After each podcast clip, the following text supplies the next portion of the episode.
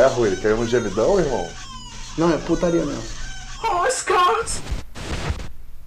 Você me falou que era de virgem, me fez de sagitário. Eu pensando que era um leão no seu quarto, mas não passava de um touro com ascendente em Capricórnio.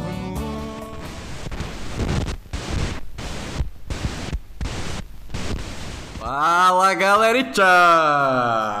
Estamos de volta para mais um Drop Ceia, o Talk Show da Odisseia. e hoje estamos sem plateia. Hello, darkness, my old friend. I've come to talk with you again. Olha só, né? Que alívio pra mente e pro coração do editor. Mas temos vocês! Exatamente. As vozes que eu pego no Google pra colocar de plateia. Mentira, temos vocês, nossos ouvintes também, é claro, né? Por favor. pô. Ai, meu Deus.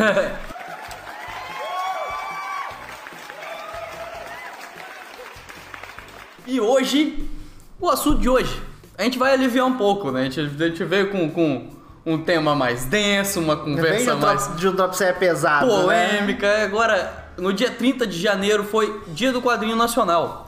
E aí nós já estamos em fevereiro? Já estamos. Mas, como disse Felipe Hoffman, a única frase sábia que ele disse durante um bom tempo. Todo dia é dia de ler quadrinho nacional. Muito bom. Então a gente vai dar algumas dicas de quadrinho nacional Sensacional. nesse Drop Série. Eu nem vou apresentar o convidado, porque não é convidado mais. É, Elenco fixo.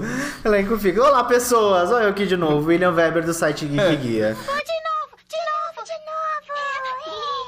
Mas, mas vamos lá, a gente, a gente vai na Comic Con todo ano, a gente conversa com os quadrinistas, a gente troca ideia com os quadrinistas. Eu tava falando com o Will que há uns dias atrás eu, tava, eu fiz uma lista de quadrinhos no dia do quadrinho nacional e aí eu troquei ideia com vários que foram lá curtir e responder, porque a- essa galera eles gostam de divulgação, porque não é fácil viver de Não. arte no geral no Brasil. É. Mas quadrinho ainda tá mais abaixo. Se já não é fácil viver de cinema no Brasil, de quadrinho tá, é bem mais difícil. É bem mais complicado. Eu acho que, como o Flávio falou, a gente vai pra Comic Con todo ano e, e outros eventos que acontecem também.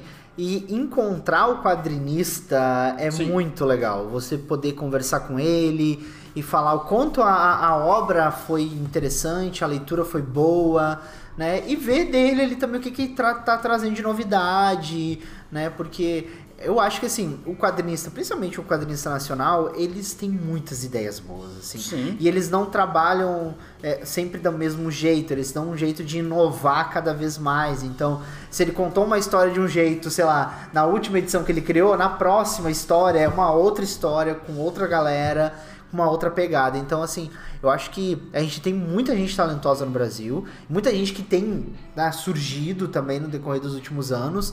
Então, assim, cara, que, que bacana ter um dia pra gente celebrar Sim. o Dia do Quadrinho Nacional também. Sim. E aí agora a gente vai dar algumas dicas.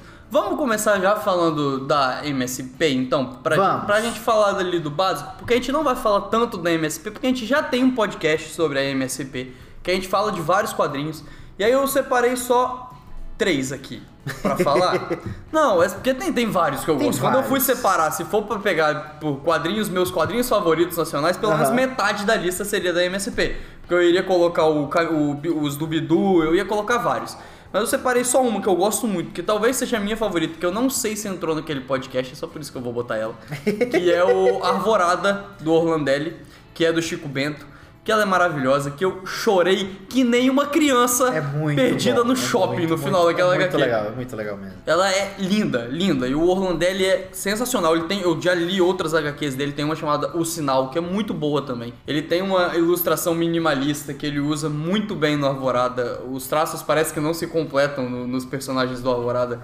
É, é- é uma arte muito, muito interessante e, e tanto o Sinal quanto o Alvorada, ele tem um- um- uma questão que nas, em ambas o Orlandelli faz roteiro e arte, então Aham. ele é completíssimo.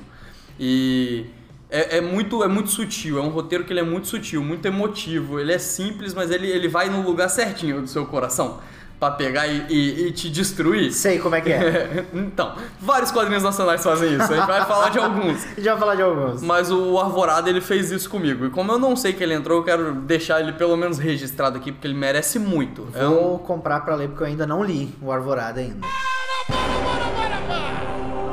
Para tudo aí! é, é muito bom, merece muito. É, é das minhas favoritas. É das minhas favoritas. Até porque eu gostava muito do Chico Bento, esse meu sotaque, apesar de eu não ser da roça, eu, eu convivi muito com a roça, né? Meu, meu pai tem sítio e tal, então eu convivi muito com essa questão. E o Chico Bento sempre foi um personagem que eu gostei muito. E aí o Arvorada, ele, ele pega, porque ele não é só sobre a roça, ele mistura tudo do Chico Bento, ele mistura os, as lendas, então tem participação do lobisomem, da mula sem cabeça, que são os clássicos, e tem a, avó Dita, que é a, a, história gira em torno da relação do Chico com a avó. E aí Então, é pra derrubar. é, aí já é pra pegar Relação de, de, de criança com vó é pra, pra- é pra quebrar qualquer pessoa. E ela é muito boa. E tem outras duas que a gente quer falar aqui que são da, da leva mais nova. Sim. A primeira delas é o Jeremias Pele. Que é do Rafael Calça e do Jefferson Costa. Isso. A gente encontrou com eles, eu peguei autógrafo de. Eu não sei se peguei autógrafo dos dois na Comic Con. Acho que eu peguei só de um deles. Mas é uma história que ela é poderosíssima e ela é extremamente importante de ser contada. Em primeiro lugar, porque o Jeremias é, é o que eu mais gosto, talvez, dessa questão da MSP fazer graphic novels. O Chico Bento é um dos protagonistas e tal, né? Tipo, ele é um, um dos personagens principais da turma da Mônica, da Mônica, apesar dele estar isolado da turma da Mônica em si. Eles não, não se cruzam, né? Não fazem muitos crossovers. Tá aí, ó. Tinha que ter mais crossover do Chico Bento com a Turma da Mônica. Verdade, verdade. Mas o, o Jeremias, ele é coadjuvante do coadjuvante do coadjuvante. Ele aparece muito corrido ali, às vezes, jogando futebol. Ele é um personagem que ele é muito coadjuvante da Turma da Mônica. E ele ganhar uma história só dele é muito legal. Pra dar destaque a personagens diferentes. Mas mais porque ele é o único personagem negro da Turma da Mônica. Então, a gente falou do... A gente acabou de gravar o podcast do Oscar. A gente falou como alguns filmes... Não vou falar que é o Green Book. É... usa o racismo como, como tema do filme, mas sem se aprofundar, o Jeremias ele não faz isso. O Jeremias ele é um personagem negro e a HQ é sobre ele ser negro. É, a história é exatamente sobre a identidade dele ser negro. Isso é muito dele se bacana. entender como negro, da primeira relação dele com o preconceito, com o racismo. A primeira vez que ele, que ele se depara com isso e como que ele reage, como que a família reage pra amparar ele. E tipo, é- é- eu não, não, não sei nem muito o que falar, sabe? Porque eu Leia, acho né? foda, eu Leia acho foda.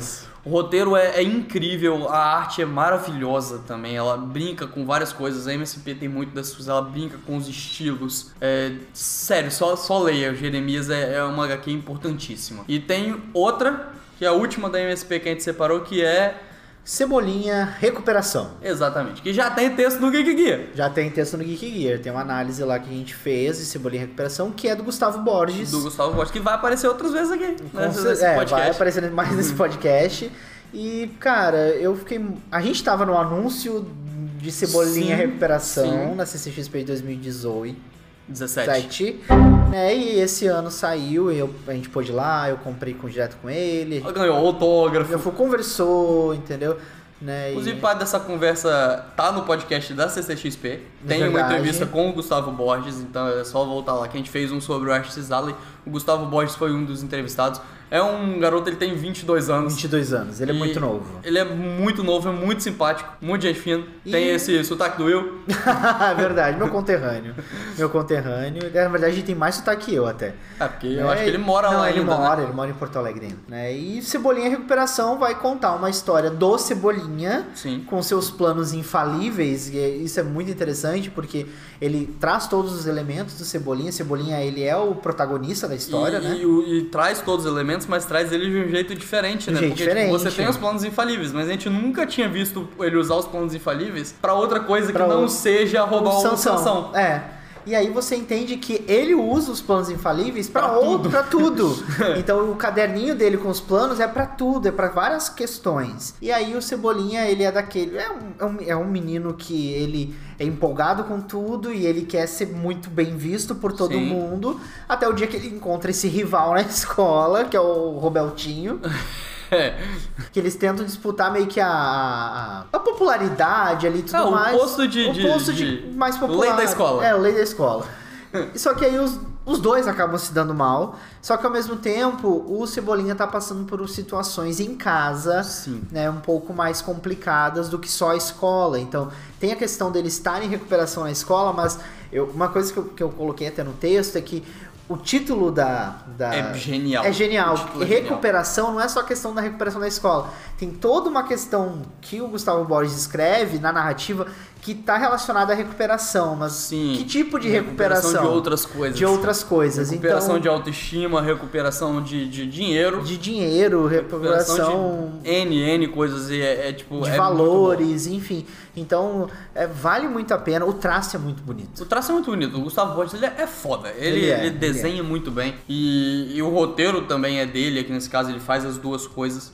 E eu chorei. Eu tive ataques de nostalgia porque o Cebolinha ele é uma criança que é é a gente. É a gente. Tipo assim, é. na verdade o Cebolinha, ele é uma pessoa muito segura, né? Ele quer ser o, o Lei da Lua porque ele, ele é inseguro, ele precisa da, da aceitação das pessoas. Exatamente. Pra seguir em frente, ele usa esses planos infalíveis pra tudo. E tipo, e eu meio que me sinto assim às vezes, sabe? Tipo, nas inseguranças de você criar planos na sua cabeça, jeitos de fazer uma pessoa gostar de você, jeitos de fazer diversas outras coisas que, que é, é, é a gente, sabe? É tão, é tão E a natural, gente é não tão sabe próximo. se vai dar certo, né? Exato. Não sabe se vai dar certo. E é tão legal demonstrar isso. Tem participações de vários outros personagens. A, a própria turma da Todos- Mônica todos tá da ali. turma todos da turma estão ali. No traço do, do Gustavo Borges, que é muito legal. O jeito Sim. que ele, que ele representa a É, mu- Mônica. é muito legal, todos eles ganham traços diferentes a cada vez, né? No É. Laços eles têm traços diferentes, Diferentes. no Cebolinha eles têm traços Então diferentes. é muito bacana. E vale a pena se você ler. E o que eu acho legal da- das, das Graphic é, MSP, né? É que é, ela tem um público muito adulto, assim, Tem. tem. a galera muito adulta, mas tem histórias ali que você, né, principalmente aquele que já tem filho, né, pai, mãe, enfim, passar pro seu filho ler também. Porque é uma É, não forma. é necessário uma história muito infantil, assim, É. mas um garoto ali de 10, 12 anos, de vai anos, super entender vai o que o super Cebolinha entender tá o que ele tá querendo, tá querendo passar. Então, vale muito a pena conferir e ler, no caso, é, E assim como os mais velhos podem entender muitas lições sobre paternidade e tal, que é um foco muito grande da, da, Sim, da sim, história sim. esse.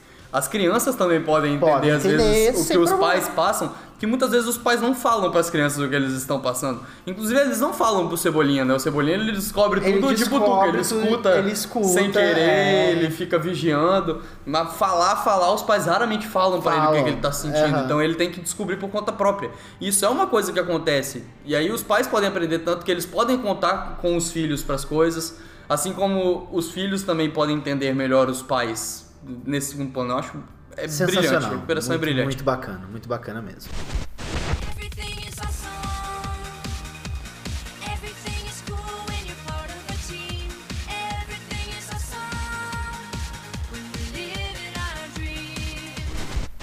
E aí agora a gente já falou de três da MSP, mas eu tava aqui comentando por fora com o Will que eu queria falar mais das HQs independentes. Porque a MSP, querendo ou não, tem a Panini como, como editora, então qualquer banca, qualquer banca de revista, não aqui no Espírito Santo, porque quem é o Acre do Sudeste, mas segunda vez que eu faço essa piada, eu não vou cansar porque é uma realidade. É, não acha em qualquer banca, mas qualquer livraria se acha e nas grandes metrópoles qualquer livra... banca de revista de rua Sim. também vai ter, então é muito fácil de achar. Já essas outras independentes são algumas que são muito difíceis de achar, nem sempre você acha a venda na internet. Às vezes acha, mas às vezes você tem que é comprar online mesmo, muito difícil de achar vendendo pra você pegar na mão fora da Comic Con. Fora da Comic Na Con é meio Comic Con a gente vai lá e compra direto com as pessoas. É, e às vezes você só consegue mesmo acessando a página do próprio quadrinista, Sim. que aí ele tem É. uma lojinha virtual e você Exato. consegue comprar com ele, né? Então você não tem uma grande distribuição dessas HQs mais autorais, você não consegue encontrar. Né? E isso, mas e isso é que é legal, porque a gente tem a Comic Con, a gente também tem é, a Feira Internacional de AFIC, né? Que é em BH. Então, assim, são feiras que valem a pena a gente ir e tentar também conhecer no seu estado, né? Você que é de outros, de outros estados, tentar conhecer quem são os quadrinistas do seu estado. Sim. Né? Quem é a galera que, que tá produzindo quadrinhos aí? Eu vou aproveitar o gancho e falar, por exemplo, da galera do Devaneio Aleatório, que é daqui do estado, né? Aqui do Espírito Santo. Sim. Né? Que já tem algumas publicações. E normalmente eles, eles vão, eles produzem conteúdo pra internet também, eles desenham muito bem. Então, assim, a gente vai conhecendo essa galera e vai se interessando e vai descobrindo. Eu conheci, a gente até entrevistou a Paula Zanotelli, que hoje já mora em São Paulo, mas ela é uma quadrinista, desenhista daqui do estado Também tá no nosso Né? podcast do Artist Alley. né? Porque ela é sensacional. A gente entrevistou ela, né, uma semana antes pra, da Comic Con para saber um pouco mais da- dela e da carreira dela, enfim. Então são pessoas que a gente vai conhecendo, Sim. né? E é legal porque assim, hoje a gente tem internet, a gente tem Instagram, a gente tem Facebook, a gente tem Twitter. Então isso aproxima. Sim. Não é desculpa, ah, eu não consegui achar fulano. Não, isso não é mais desculpa. Você Não, não, não encontra, é. Encontra. você encontra o cara ou a, ou a quadrinista e vai atrás deles, ou delas, enfim, e vai atrás e você adquire o material de algum jeito. É, bota, bota a cara de pau qualquer coisa, pergunta no, no Instagram mesmo. Pergunta como que Instagram você mesmo. vende isso aí? É. Tem como você me mandar? Eu te pago, pago o frete, sei É. lá. Dá, dá seu jeito. Do it! Just do it! E como o Will tá falando aqui do estado, eu já vou puxar inclusive com o estado. Porque aqui no estado tem, o, além da, desse que a gente já comentou, tem o Jean Dias, que ele também tá no nosso outro podcast. E é um quadrinista que a gente conheceu super por acaso na segunda Comic Con, que a gente, o voo deu problema. E ele tava no mesmo voo que a gente. A gente teve que pousar no Rio, porque não conseguiu pousar aqui. E a gente ficou o dia inteiro atrás disso. E a gente ficou, eu e o Hoffman ficamos o dia inteiro conversando com o Jean. E a partir disso, tipo, em todos os anos a gente encontrou com ele de algum jeito. Ou andando em livraria de São Paulo, Aham. ou lá dentro da Comic Con. Então todo ano a gente se esbarra e a gente conversa. Esse ano eu quero gravar um podcast com ele, um podcast só com ele, falando mais, porque Seria ele- a gente falou seis minutos só com ele. E eu quero gravar um podcast falando mais sobre ele, um Drop Ceia. E eu vou indicar uma dele que eu li que é muito boa, que não é só dele, mas que tem vários outros artistas do estado, que é Bilhetes. Eu não li ainda, mas assim, eu, cara, eu me arrependi de não ter comprado. Porque eu passei em frente e falei, cara, eu, eu, eu preciso voltar aqui Sim. e comprar. Só que você fica nessa coisa assim, vou voltar. Quando você. Você não É volta. complexo. Não é com- complexo. É, complicado. E, aí o, o roteiro é do Marcelo Marque. Aham. Marte, não sei como que fala, desculpa se vocês escutam esse podcast, eu não sei falar seu sobrenome. É, mas, e tem arte de várias pessoas, porque são várias histórias diferentes. Uhum. Então ela tem arte do Paulo Borges, do Jean Dias, do Laudo Ferreira Júnior, do Marco Antônio Cortez, do Júlio Zota e do Augusto. Miniguit, que eu também não sei exatamente falar seu nome. E ela é uma ideia muito boa. Porque no verso ela te fala que ela tem seis histórias e ela apresenta seis bilhetes. Ó, E aí ela vai contando seis, as seis histórias separadas. Mas só que ela não revela qual bilhete é de qual. Cabe ao leitor olhar os bilhetes, ler a história e falar: opa, essa história é desse. gente, que E sensacional. quando você lê a primeira, você fala: "Ah, eu tenho certeza que é esse bilhete. Aham. Não se engane, porque quando você chegar no final da sexta, você vai trocar os bilhetes. Muito bom. Você vai ter que bater uma cabeça. Ah, dá pra descobrir, não é? Não fica tão aberto assim, Aham. tão misterioso. Tem alguns que talvez são um pouco mais abertos que outros. Mas isso é uma, é uma brincadeira muito legal, porque são seis histórias separadas, seis histórias diferentes, que você vai lendo a parte e depois você tem que identificar qual bilhete é de qual, de qual história. De qual história? E todas as histórias são muito boas, algumas melhores do que outras, mas natural, né, normal. Mas são histórias muito boas, com temáticas diferentes, com personagens diferentes, jeitos diferentes, e, e todas têm essa temática de ter um bilhete. Então tem um bilhete que fala te amo, tem um bilhete que parece mais um bilhete suicida, então tipo, Caramba. ela flerta com vários gêneros, com vários estilos. É, é uma, é uma, uma, uma graphic novel muito legal. E ela é bem fininha, ela é bem simples. Eu não sei, ela, o preço dela na internet aqui, que a gente está olhando aqui agora, eu vou deixar os links para compra da, da maioria, Muito bom. das que tiverem. Ela tá 27 reais, tipo, um preço bem bacana. Se Nossa. comprar várias, assim, você paga o, o frete, já compra um monte, paga um frete só, não sai tão caro. Não sai. Mas é uma indicação muito, muito boa mesmo. Gosto muito. Ela deixou um bilhete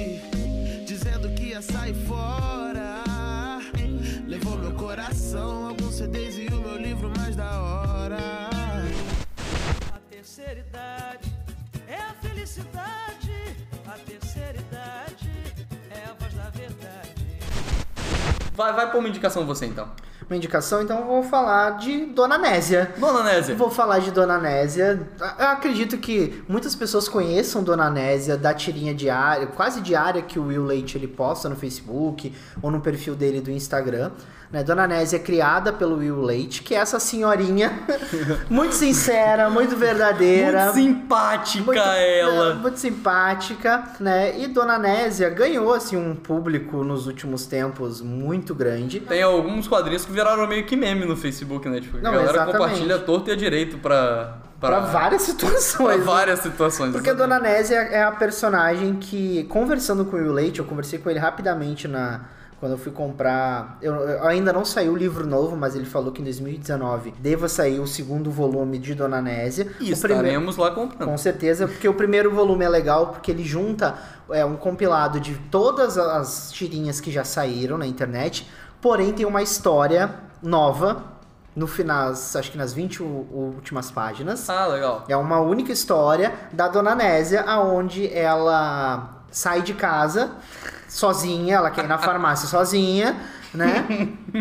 ela entra no ônibus, só que ela pega o ônibus errado. E ela acaba descendo do ônibus, puta com o, o motorista já. Que é a Dona Nésia. E o que acontece? Vem, ela tá passando em frente a um asilo. E aí acham que ela é uma das eh, moradoras do asilo. E colocam ela pra dentro do asilo. E aí a história se desenvolve a partir disso legal. né?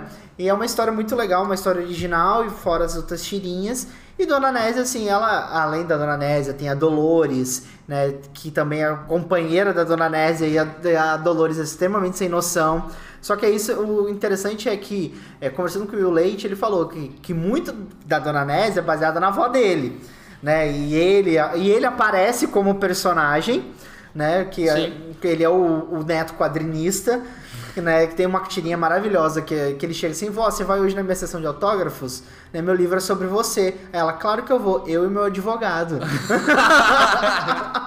então, assim, cara, é sensacional, vale muito a pena. O que é bacana é que todo traço ele é em tons de rosa e branco, né? Assim, então ele não foge muito disso, né? Com um pouco de cinza, mas sempre é rosa, um magenta ali. O Will Leite, ele é gaúcho também, né? Ah, que coisa. né? É, um- é gaúcho também. O irmão dele também é quadrinista, né? Que fa- ele, o irmão dele é o. Meu Deus, acho que é Thiago Leite, se não me engano. É, se não for o, o, o Flávio dá uma corrigida aqui depois. Nota do editor. O nome do irmão do quadrinista Will Leite não é Tiago Leite, é Pedro Leite. Tem umas tirinhas também, como quadrinhos ácidos, também o. Como é que é? É, tirinhas do Zodíaco, que ele zoa o Cavaleiro Zodíaco também. Então, assim. Muito boa essa. né, que é muito legal. E o Will Leite, assim, ele traz a, a Dona Nésia sendo extremamente sincera, sarcástica, verdadeira, né? Então é uma personagem que eu acredito que tá fazendo muito sucesso pelo fato dela jogar verdades na cara de todo mundo realmente. E ela não, sabe, não, não economizar na fala e vale a pena você conferir e adquirir o Dona Nésia. Tem o livro só da Dona Nésia, mas tem um outro também que ele junta várias outras tirinhas que ele cria, né? E tem da Dona Nésia, mas ele junta, assim, um compilado também, que saiu ano passado, só que quando eu fui comprar na Comic Con já não tinha mais. Olha só. Já não tinha mais. O que eu comprei com ele na Comic Con foi o calendário da Dona Nésia, de 2019, porque a cada calendário é uma tirinha e ela fazendo um comentário Sobre o mês. Sobre o mês, né? Maravilhoso. O, o melhor dela é o de janeiro, que é, nossa, vai começar tudo de novo. De você fazer aquela cara que só ela faz. E o que é legal é que agora os quadrinhos e as tirinhas da Dona Nésia, antigamente eram mais a Dona Nésia atual, senhorinha, avó. Ele tá voltando meio que ao passado da Dona Nésia pra contar coisas do tipo assim, como foi o parto da Dona Nésia do primeiro filho, como foi o casamento dela, e a gente descobre que a Dolores tem uma participação importantíssima no casamento, porque a Dona Nésia ela tem um admirador secreto, que não é o marido, porque ela já é viúva, e ela tem um admirador secreto que ele vive mandando bilhete, flor e é a Dolores que vai entregar. E esse admirador a gente descobre que ele já é, não é de agora, ele já é antigo. Então a Dolores foi meio que quem eh, salvou a Dona Nésia desse cara em um determinado momento. Olha só. Então fica a curiosidade de você entrar também lá no Twitter, né, no Twitter não, no Instagram, que é o arroba Dona Nésia, né? Você tem lá as tirinhas diariamente são publicadas e tem o link que o Flávio vai deixar aqui também para você adquirir o livro da Dona Nésia, que Claro. vale a pena. E aquele humor assim, que você começa a rir, mas depois você fala assim, eita. Um bom tipo de humor esse.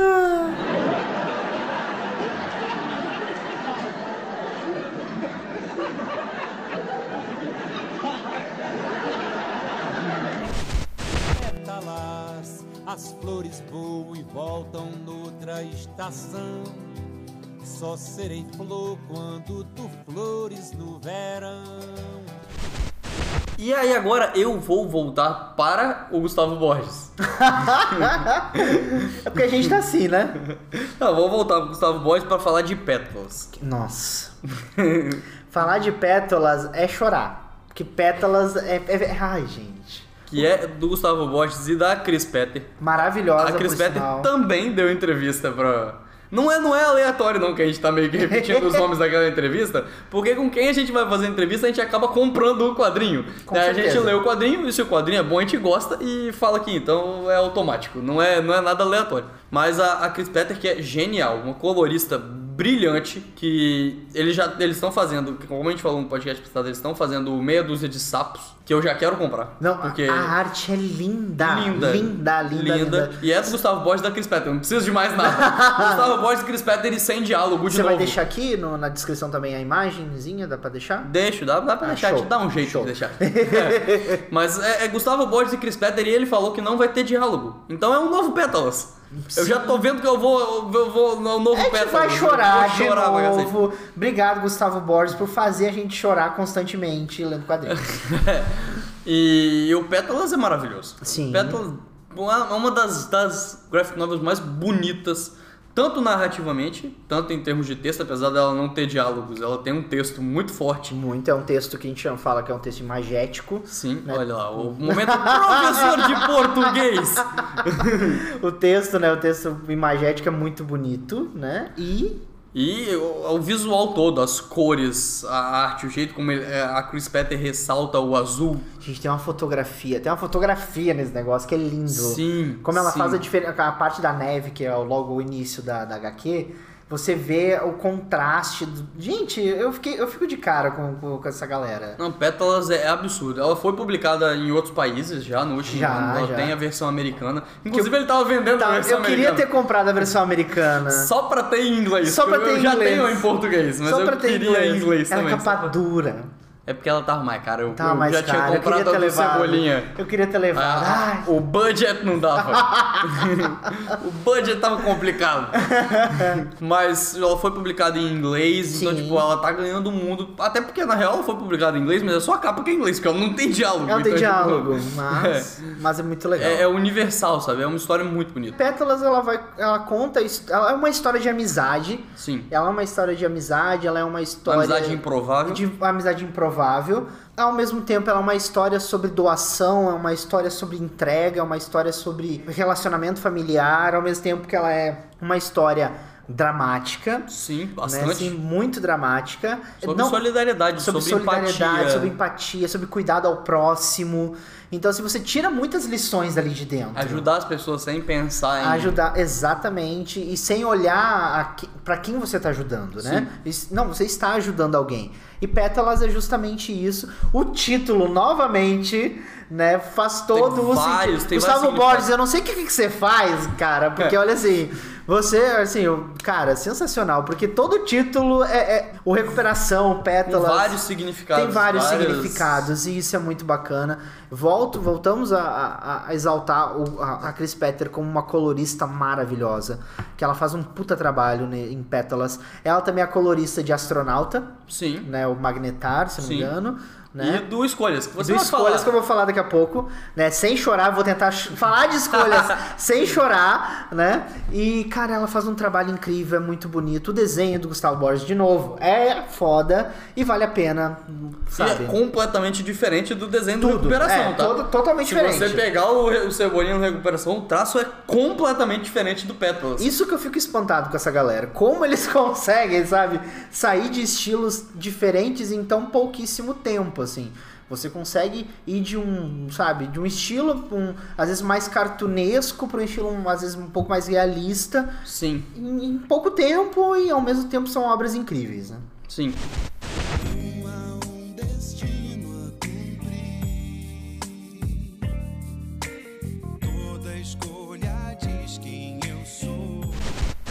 Já, já fala então. Então, tá, então eu vou falar Cara, de... também é do Gustavo Borges e do, da É. Chris Petter em parte, então. né, vou falar então de Escolhas. Escolhas ela é uma HQ que Também tem texto no Gigi. também tem texto Geek Guia, né?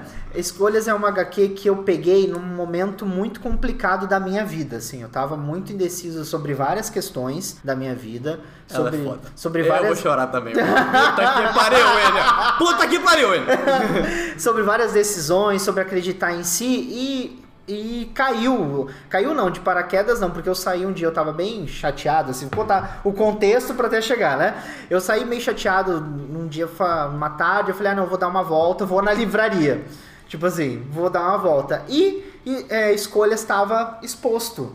Na, Olha na- só. Tava exposto. Ah, que é uma- né? Que é uma coisa que não acontece, que a gente não vê. Né? Muito obrigado pra, pra você que, que pra você que expôs Pô, escolhas é. nesse dia. Aí eu olhei e falei, ah, vou comprar então é, o Escolhas pra, pra ler, né? Uma HQ autoral e tal, bacana e tal. E ela vai contar a história do João Humberto. Ela, ela, o desenho do Gustavo Borges da Chris Petter e o roteiro é do Felipe. Felipe Canho. Felipe Canho, um trio né, maravilhoso do Rio Grande do Sul. E hoje eu aprendi que quando o, o G e o N e o O estão juntos, o som é de Nho. Fica aí então a lição. Porque Drop Saia também é aula de português. E aí, cara, é... eu na verdade eu aprendi a falar o Felipe Canho com a Chris Petter na CCXP. Porque eu fui pegar o primeiro autógrafo dela, aí ela, você já foi lá no Canho pegar o autógrafo? Eu falei, não, então aproveita que ele tá sozinho. Aí eu falei, agora já sei que é Felipe Canho. Pelo menos você falou, ela falou antes de você falar. porque Se você Exatamente. falasse, não, Felipe Cagno. Ia ser meio, meio bizarro. Mas enfim, aí a, a história ela vai contar, né, sobre o João Humberto, que desde criança ele quer ser um super-herói. Ele quer ser um super-herói. O sonho da vida dele é ser um super-herói.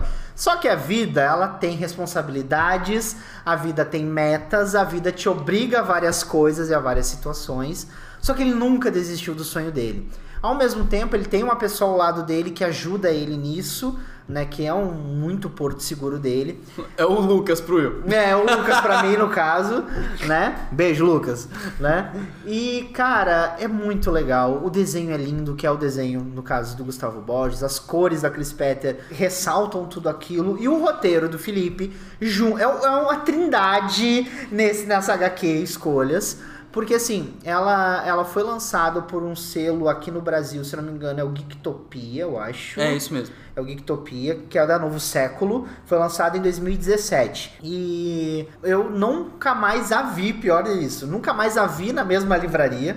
Depois, de, depois desse tempo. É nunca mais raro, a A gente vi. já falou que é raro, então. É raro, mas eu acredito que se você quiser adquirir, você vai no site da Novo Século, Ah, não, né? é. E você consiga encontrar. Ela já, já, já tem uma editora e tal. é- é editora, fácil, é é mais fácil, de fácil, achar pra né? comprar, assim. E, cara, ela é emocionante, você se emociona. Eu fiquei muito. Eu terminei a, a escolha chorando. Quando eu terminei de ler, eu tava assim, muito emocionado. Porque eu acho que assim, a gente fala muito de cultura pop e a gente sempre tem falado que cinema, séries, a cultura pop ela tem um poder de mexer com quem gosta. Sim. Cinema tem um poder, né? A sétima arte, a nona arte, que é os quadrinhos, também tem um poder de mexer com quem tá lendo. Você sabe, você é impelido por aquilo, o personagem te cativa, e não adianta, você sai encontrando coisas no João Humberto que é você. De Sim, vários nossa, momentos eu, total, eu falei, total. gente, sou eu, sou Porque eu na nesse verdade momento. o sonho dele é ser super-herói, mas esse sonho é metafórico É para metafó- pro é. leitor. É fácil de encaixar com qualquer outro sonho, assim como o Will no texto dele ele fala, ele encaixa no Geek Guia. Aham. Eu encaixo no Odisseia e, e por aí vai, então tipo, e vem muito disso, porque você você cresce, você envelhece e e todo mundo, o mundo tá te cobrando que você tenha um emprego que ganhe dinheiro. E a gente não ganha dinheiro nenhum com isso aqui. Ainda, Ainda. ainda. Ainda. Mas. E as coisas vão te forçando a desistir desses sonhos. A deixar pro de lado, né? A, a fazer outras escolhas, Exato. né? Exato. Enfim. E, e às vezes não é, escolher outras coisas, às vezes não é o que exatamente o que você quer, só porque. Só pelo dinheiro, sabe? Deixar as pessoas de lado. Às vezes você deixa as pessoas de lado por coisas que você não quer. E, e- e tem muito disso, sabe? E isso foi uma parada que eu botei no meu Twitter há algum tempo atrás, que eu tive um momento desse onde eu tive que escolher entre uma coisa ou outra. Eu Aham. escolhi ajudar uma pessoa muito próxima de mim, eu não me arrependo em nenhum momento, porque pessoas são únicas, né? São. Tipo, sonhos são únicos. é, oportunidade de emprego, outras aparecem. Se você abrir mão dessa, pode ter certeza. que Aquele povo que fala que só bate uma vez na porta é caô. Não, não. Bate mais. Pode não ser Da tão mesma boa forma. quanto era aquela que você perdeu, pode não ser, mas outras aparecem, Aparecem, outras coisas aparecem. então- Mas sonhos não, sonhos são únicos, pessoas são únicas, então E novamente o título da, da, da HQ, que é Escolhas, assim, tem tudo a ver e é muito importante, assim. Eu acho que é uma HQ tão importante porque ela é, é, é quase uma terapia. É quase Sim. uma, é uma HQ que é quase uma terapia que você vai lendo, você vai se encontrando e você vai descobrindo coisas em você. Eu, quando fui falar com o Khan, eu fui chorando falar com ele. Porque ele veio, ele levantou, aí eu vim, eu tava tremendo na hora. E aí eu entreguei pra ele, ele, você tá bem? Eu falei, não, não tô bem. Eu comecei a chorar, ele veio, me abraçou e tal. E aí o. o eu não nosso tenho o querido, autógrafo dele ainda, eu tenho que pegar o autógrafo Pega o dele. autógrafo dele. Nosso querido amigo Pedro, né? Nosso querido amigo Nosso pai. nosso pai, Pedro, né? O Pedro ele tirou várias fotos minhas do momento do canho. E é, é uma sequência de eu chorando, ficando mais calmo, chorando de novo, né? Porque são, são momentos, como, como a gente falou. Você encontra ali aquele quadrinista, aquele autor, aquele roteirista que criou uma história que mexeu com você. Que E eu tenho mudou. certeza que pra ele também tem o mesmo valor, porque assim como a gente começou falando que viver de quadrinho não é fácil no Brasil, certeza que esse sonho que ele falou tem uma parte Tem, do sonho dele certeza. de ser quadrinista, de querer viver disso, de escrever quadrinhos, de escrever histórias. Então, É, vale, nossa, incrível. Então leia escolhas. leia escolhas. Leia Essa- escolhas. le- escolhas é uma dessas. Você tiver que escolher uma primeira pra ler, leia escolhas. Lê- Mas lê todas. Leia todas. Lê escolhas primeiro, eu acho. Porque ela vai dar um, um, um passo incrível pro resto das coisas. ah, com certeza. Ele precisa de uns reparos nos efeitos que tem. Como sua falta de antena Sua queda por rena é um pouco antissocial também. Ele precisa de uns reparos, mas ouça por favor. Você pode consertá-lo com um pouquinho de amor. E eu vou continuar falando dessas, que é essas coisas que fazem a gente chorar. Sim, ó. É, reparos. Nó. Brão Barbosa. Você já leu Reparos? Eu tô lá em casa, eu li e não tô bem. Reparos é outra que é brilhante. Ai, gente, E olha. Reparos é uma curiosidade que eu acho que eu não contei em nenhum podcast e nada. Quem, quem já me segue há muito tempo nas redes sociais já viu. Quando eu li Reparos, eu acho que eu comprei Reparos na Comic Con de 2017. Eu comprei agora. Eu comprei na de 2017. Eu comprei na de 2017. Comprei junto com outros quadrinhos do Brão Barbosa, outros dois folhetins que ele tinha, que eram muito legais. E eu li os folhetins logo na fila da Comic Con e tal. Eu falo, tem texto no Odisseia do Reparos. E eu falo disso no texto de como eu li. Aí eu me impressionei, aí eu fui ler Reparos depois e ela me pegou desprevenido pra cacete. eu chorei muito de novo. E aí eu acabei escrevendo esse texto e falando de como eu me emocionei. E um trecho do meu texto foi parar no site do Brão por um, algum tempo. Caramba. Tipo, eu tava lá, sabe? Tipo, um trecho do texto falando do quadrinho. Quando, quando abri o site dele, tava o meu nome embaixo. Na hora que, que, eu, que eu vi isso no site dele, tipo, eu chorei mais uma vez. Porque, tipo, isso em 2017, tipo, isso não tinha rolado nem perto disso com a gente. A gente não tinha ainda coluna em rádio, não tinha nada, sabe? Não tinha nem podcast direito. Então, tipo, pessoas falando que já tinham ouvido a gente, já tinham visto a gente. E aí, putz, é, é um puta do reconhecimento Sim. do seu texto, das coisas do cara botar, e tipo, é, tipo, é, mexe comigo tanto pelo quadrinho em si quanto por Aham. isso. Mas ele é um quadrinho que é genial também. É brilhante, é, é- é nostalgia pura. Ele, ele pega essa onda meio Stranger Things. Aham. Tem muito de Stranger Tem Things, na ali, verdade. tem muito é ali. muito Stranger Things a história. E, e é sobre uma menina que ela gosta de consertar coisas. E mais uma vez o título, William. Novamente. É reparos, e é porque ela gosta de consertar coisas, mas os reparos são sobre muito mais coisas. Muito mais. Os personagens são incríveis. Eu esqueci o nome do, do personagem que é o, o senhor que, que anda com ela. Eu esqueci o nome, o nome dele agora. E me deu branco e eu estou chateado. Senhor Ravid? Isso, o senhor Ravid. Ele é um personagem maravilhoso. E ela é uma história muito simples. E eu tenho ela autografada pelo Brão. Eu já falei pro Brão de 200 vezes que eu gosto. Eu acho que o Escolhas é muito boa. me- Eu também chorei muito. Mas tanto por esse outro aspecto do texto, eu não chorei conversando com o Brão depois. não. Aham. Mas eu fui lá, eu fiz questão de ir lá conversar com ele na, na outra vez que eu fui na Comic Con. Pra, pra falar com ele sobre como foi importante, sabe? Porque são as coisas, são coisas que marcam a gente. Eu acho que isso é um- uma coisa que, que o Flávio falou. Acho que a gente tem que começar a fazer mais.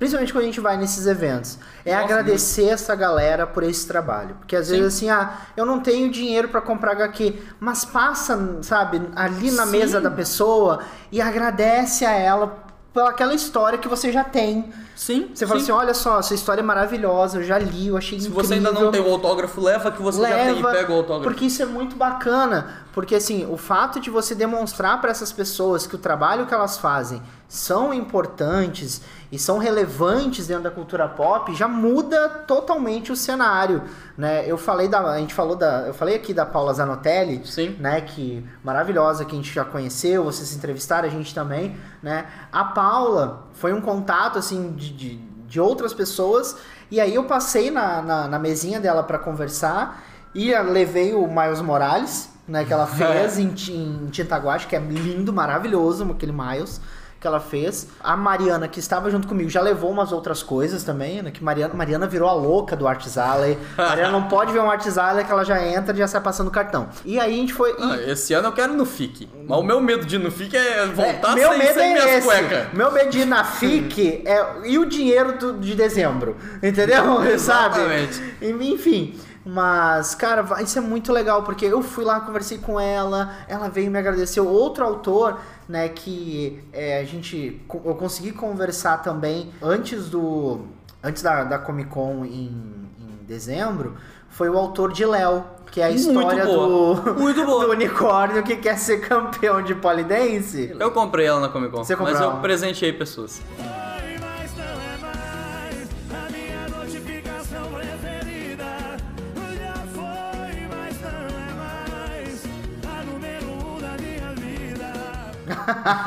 Mas eu li antes, pelo menos. né, o Guilherme de Souza, que é o autor de Léo, né? Então, assim, você passar na- nessa banquinha dessas pessoas, né? E teve uma que eu conheci no Alley, que é a Luísa Lemos, ela é trans. E ela A é gente não quadri- conseguiu conversar com ela, queria ela, muito a Luísa. Lemos, ela é trans e ela é quadrinista, foda pra caralho também. Comprei coisa dela lá. Então, assim, como a gente falou, se você não consegue adquirir, passa Sim, pra conversar com essa pessoa, entendeu? Porque eles estão lá disponíveis e isso é foda, isso é foda. isso é foda. Isso aí. Leia reparos também. Leia reparos, leia reparos, por favor. Põe um, uma caixinha de lenço de papel do lado, porque vai precisar. Vai precisar. Vai precisar. Pônei maldito, pônei maldito, venha com a gente atolar. Odeio barro, odeio lama. Que nojinho, não vou sair do lugar. E você falou de Léo. Eu acho que, que Léo merece. Léo merece. Com um- certeza. Léo é a, é a HQ criada pelo Guilherme de Souza, ele é o autor da Última Bailarina, e Léo é um unicórnio, né, unicórnio gay, que está dentro da história da Última Bailarina, Sim. então Léo é um spin-off da Eu Última li a Bailarina. última bailarina no- na Social Comics. Teve uma época que a gente assinou um tempinho pra fazer coisas aí ninguém pagou. E a gente cancelou porque era pra cada um pagar um mês, só que ninguém pagou. Eita. Fica a denúncia. Contra o Hoffman. Contra o Hoffman.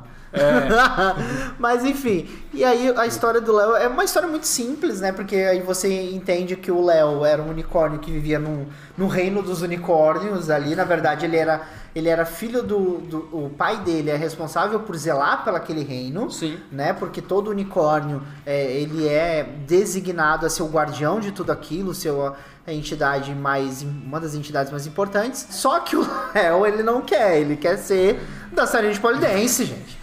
Né? E tem muita piada maravilhosa, até a piada que envolve o cavalo de fogo, que é foda. Muito boa. né? E aí a- existe uma outra criatura do mal que se levanta, né?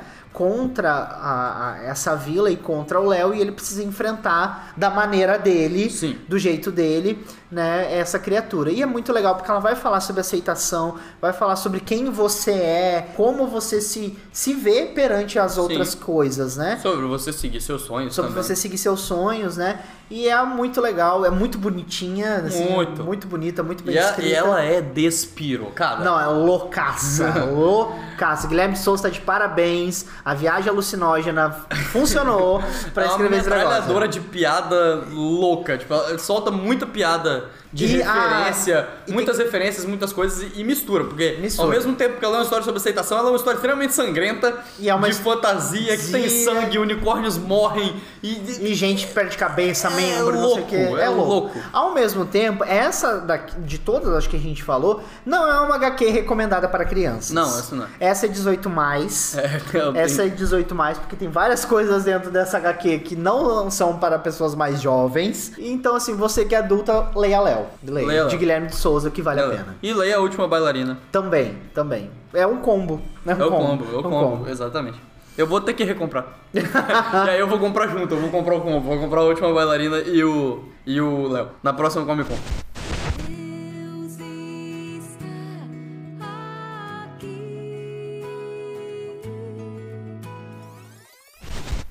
E tem uma outra que eu vou falar aqui, que eu estou lendo ela, eu estou com ela em mãos. Exatamente. Porque eu vim no ônibus aqui pra gravação do podcast, lendo o- uma, uma graphic novel que eu comprei lá na Comic Con, tá autografado pelos dois autores, muito bonitos autógrafos, muito, muito legal. Adoro quando eles fazem esses desenhos a mais. Amo, assim, eu, eu muito- me sinto muito privilegiado. Apesar de não ser privilégio, porque eles fazem todos, mas... É, exatamente, mas eu, eu me sinto único. E tem, tem alguns que mudam os, Aham. os desenhos nos Sim, autógrafos. sim. Ele- Eles vão mudando os desenhos só pra, pra você se sentir único. Ou pelo menos um pouco mais único, porque eles não devem repetir, trocar pra todos. Eles devem fazer uns Mas- três diferentes, né? É. Mas. é, Últimos Deuses, ela é escrita pelo Eric Peleias e pelo Hiro Kawahara. Eu, conhe... eu já sabia dessa HQ há um tempo porque eu já seguia o Eric Peleias antes no Instagram e tal. Mesmo não tendo comprado nada dele antes, eu já te seguia ele no Instagram porque eu esbarrei. Você vai seguindo um, aí aparece recomendação, você Isso, fala, opa, é quadrinista, vou seguir também. Ah, esse aqui você vai seguindo. E, e aí ele fez uma campanha no Catarse, ela foi gerada pelo Catarse, Os Últimos Deuses, que é uma coisa muito importante para os quadrinistas hoje, tem sido o Catarse e, e todas essas questões. A gente já falou isso no podcast da Comic Con lá. E aí eu fui lá e comprei. Eu ainda não tinha lido, eu não entrevistei ele também, porque eu exatamente porque eu não tinha lido nada. Quero corrigir esse erro em 2018, em 2019, quero, quero conversar com ele, porque eu achei Últimos Deuses incrível. É um roteiro muito simples, é, ela é meio que uma. Ela não é uma versão, porque é chato falar isso. Ela segue uma premissa muito parecida com deuses americanos, onde você tem vários deuses de vários países, de várias religiões diferentes convivendo, e eles vão, eles estão ficando mais fracos de acordo com o que as pessoas acreditam menos neles. Então, muitos deles vivem em refúgios. O, o- a história se passa praticamente toda num refúgio criado por Odin, é, um Odin já velho, já bem acabado, e ele que parece o Gandhi, inclusive. muito. e ele cria esse refúgio que é em um mundo onde outros deuses estão tentando soltar outro- eh, divindades.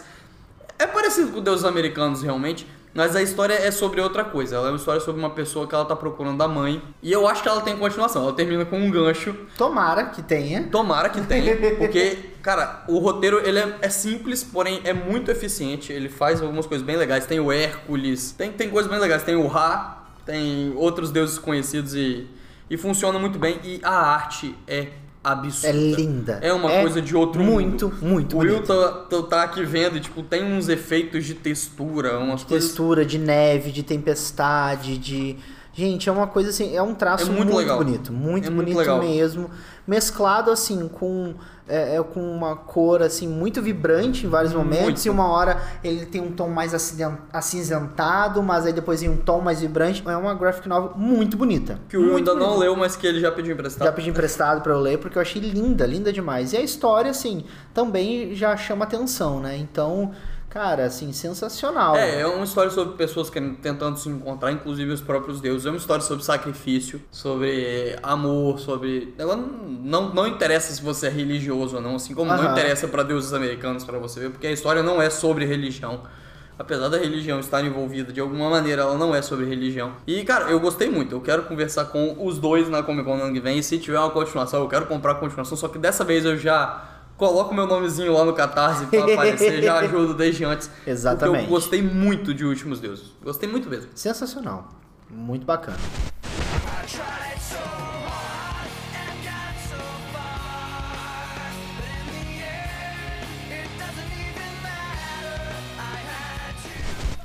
E aí acabou meio que as recomendações. Não que, que não tenham mais. Tem, Tem, vários. muito mais nossa. recomendação. Tem a galera que você pode encontrar, né? Eu acho que o, o Flávio falou uma coisa muito legal agora. O Instagram, ele é o berço pra você encontrar. Muito, porque a partir do momento que você segue um, aparecem outros. E aí você vai seguindo todo mundo. Você vai vendo o que, que eles estão fazendo, você encontra projetos. Ou às vezes você pode, por exemplo, é uma coisa que eu fiz. Depois que eu vi o Últimos Deuses, eu entrei no Catarse. Entrei no Catarse, fui lá em livros. Aham. E aí vai aparecer vários projetos, e vários desses projetos são de HQs. Porque tem muitas pessoas fazendo projetos de HQs e tal. Tem um podcast com o Sidney Guzman, que ele é um dos apresentadores, que é o Confins do Universo, que é muito bom, ele apresenta histórias também. O dessa semana é sobre histórias autobiográficas, então sobre pessoas que escreveram autobiografias em quadrinhos. Então eu ainda não escutei ele todo, Deve mas já bacana. deve ter várias dicas aí de HQs Ah, autorais. com certeza. E então, tipo, tem, tem muito jeito de conhecer essa galera. Ah, com certeza. Sabe? E de apoiar essa galera. E às vezes, por exemplo, o Hoffman, ele tava aqui antes, ele não tá aqui mais. Mas é, Só passou. ele, ele falou sobre Eight, por exemplo, que é uma HQ do Rafael Albuquerque. Eu falei, eu não vou necessariamente recomendar ela, não que ela não seja recomendável. Ela é muito boa. Mas é porque ela, ela já é produzida também pela Panini, ela já tem um selo grande por trás. Ela é desenhada por um americano. Mas que também ela é uma muito boa, que a gente comprou direto com o Rafael Albuquerque lá no Comic Con, a gente conversou com ele. E tem várias dessas. E às vezes você é onde tá onde você menos espera. Eu lembro de um que eu comprei autografado também, o filme Atômica. Sim. Ele é baseado numa HQ. Aham. E essa HQ, por mais que os nomes sejam em inglês, você está enganado, porque o Sam Hart, que aparece lá como desenhista, ele é brasileiro. Ó, Olha lá, o Will também não sabia disso. não sabia. Ele é brasileiro. Muito e eu bom. comprei a versão, eu comprei a Atomic em inglês. Eu comprei o Atomic Blonde, porque a única versão que ele tinha era em inglês. Mas eu fiz questão de comprar pra pegar o autógrafo dele, porque ele é brasileiro, sabe? E o cara tá produzindo coisa lá pra fora. E o Atomic, ao contrário do H, ela é uma HQ independente lá fora. E, pô, um brasileiro desenhando HQ independente lá fora, sabe? É uma coisa diferente, é uma coisa que merece ser apoiada. E, e a arte do Atomic Blonde. Eu vou falar Atomic Blonde porque é como tá lá na É, tá lá, é. ela é genial a arte. Eu não sabia que ele era brasileiro. E aí você, eu esbarrei assim nele e falei, oxe, você é brasileiro. E aí eu lembrei que eu já tinha pego o autógrafo dele no Icones um, Ó. ah, um ano antes. Sim. E aí eu parei, peguei, comprei o Atomic Blonde, peguei o autógrafo dele, conversamos, a gente conversou sobre o filme. Tipo, essa parada que a gente tá falando de conversar com as pessoas na Comic Con desses eventos, a gente ficou conversando sobre a adaptação do filme. Ele falou o que, que ele não gostava, o que, que ele gostava. E tipo, e não é sempre que você tem um autor de uma parada que foi adaptado pro cinema com a Charlize Theron, em uma grande produção, te falando. E ele é brasileiro, cara. É genial isso. E a gente tem vários outros. Eu tava abrindo aqui agora o Twitter, por exemplo, o Sábado Qualquer, Sim, que é também. conhecidíssimo, que tem Deus, que tem o Cão e Gato, que é sensacional. Tem as tirinhas do é, de Armandinho, que é aquele menininho que ele tá sempre aparecendo. Ah, tem, tem o Angeli. Tem o Angeli, né? E tem o Capirotinho. Mas assim, tem muita gente que você vai que você vai procurando, você vai encontrando, né? E, por exemplo, eu falei aqui da Paula, tem um outro rapaz daqui do estado também que é o Lucas Reis. Ele desenha bem pra caramba e tá trabalhando em alguns projetos dele. Tem o Thiago Egg, que eu quero entrevistar o Thiago Egg. Ele é uma das entrevistas desse, desse ano também, que, que serão marcadas. Uhum. Que eu quero entrevistar o Thiago Egg, porque ele tem uma arte muito foda também. Vou puxar a sardinha pro meu lado neste exato momento e indicar também pra vocês seguirem a Lois Aguiar. Ah, sem dúvida. A Lois Aguiar, ela é a designer do Geek Guia, mas ao mesmo tempo ela faz artes autorais. Ela fez uma pra mim de Jurassic Park, Tá no Instagram do Will. tá no meu Instagram que Maravilhosa. é, que é maravilhosa. A Lois também é uma puta desenhista, né? Eu já, É, já chamei ela é um pra gente quadrinho. fazer e criar alguma coisa. Às vezes não é um quadrinho, sabe? Mas às vezes é um print é um print. que você compra, sabe? Tipo, isso Tem já o- ajuda pra caramba todo mundo. Tem o Mauro Villarreal, que é um amigão do, do Geek. Sim, se já, já conhecemos ele também nos né, eventos do Geek Que Gear. já trabalhou em várias empresas e é um cara que também faz umas artes maravilhosas. Então, assim, galera talentosa no Brasil. É, e tipo, ah, Tem. não, não falou o nome da HQ de tal. Pro- procura, procura, o Procura. Mauro. O Mauro, o Mauro ele tem HQs Tem autorais. a- a- autorais então, que tipo ele assim, a gente, participou. a gente não falou, às vezes é porque a gente não leu. Porque a gente também não tem como ler tudo. E é às vezes a pessoa já fez impossível. muita coisa Exatamente. e a gente não consegue dar conta de ler. Mas assim, Mas procura, se você Procura. lembrou, ah, eu lembro do traço do Mauro Vila Real de algum lugar que eu vi ele. Então É. entra lá no Instagram, vê o que, que ele tá produzindo. Talvez ele tá precisando de ajuda pra um projeto do Catarse, vai saber. dá Aí um like, deixa o seu ajuda. like lá porque é importante, assim, você compartilhar isso e você. E principalmente, uma coisa que eu acho que. É, antes da gente encerrar, é não faça é, uso da, sei lá, das tirinhas é, tem muita gente que faz isso. Pega a tirinha de alguém, Sim. Recorta e cola como se fosse sua. Não, Entendeu? não faça então não isso. faça isso. Nas redes sociais tem muita gente que faz isso. Dá Ou mesmo que você quiser recortar pra ganhar like pra sua página e tal, mas pelo menos marca a pessoa É. lá embaixo, sabe? Dá, dá as devidas referências. Porque às vezes a entendeu? pessoa não quer repostar, né, e tal. Pra, Exato. pra- pra- Tudo bem, eu entendo. Bem, porque a a gente, gente tem entende. página, a gente entende que às vezes entende. repostar não funciona Não tão bem pra nossa bem, página. mas- aí você recorta e, e coloca o nomezinho da pessoa lá embaixo. Criada por de- fulano, E né? marca ele. Pronto, tá resolvido, entendeu?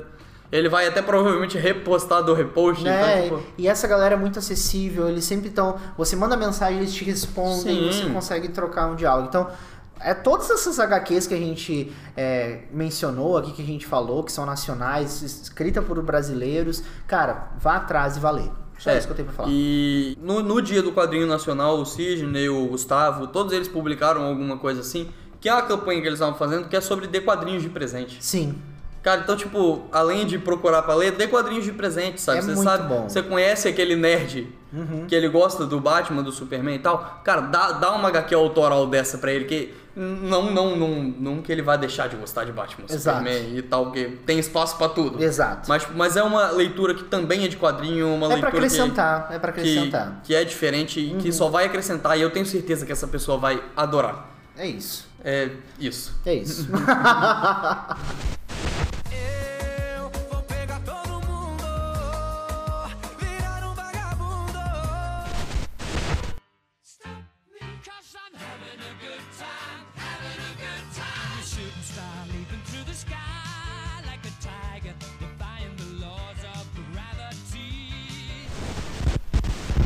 Não tá nu ainda.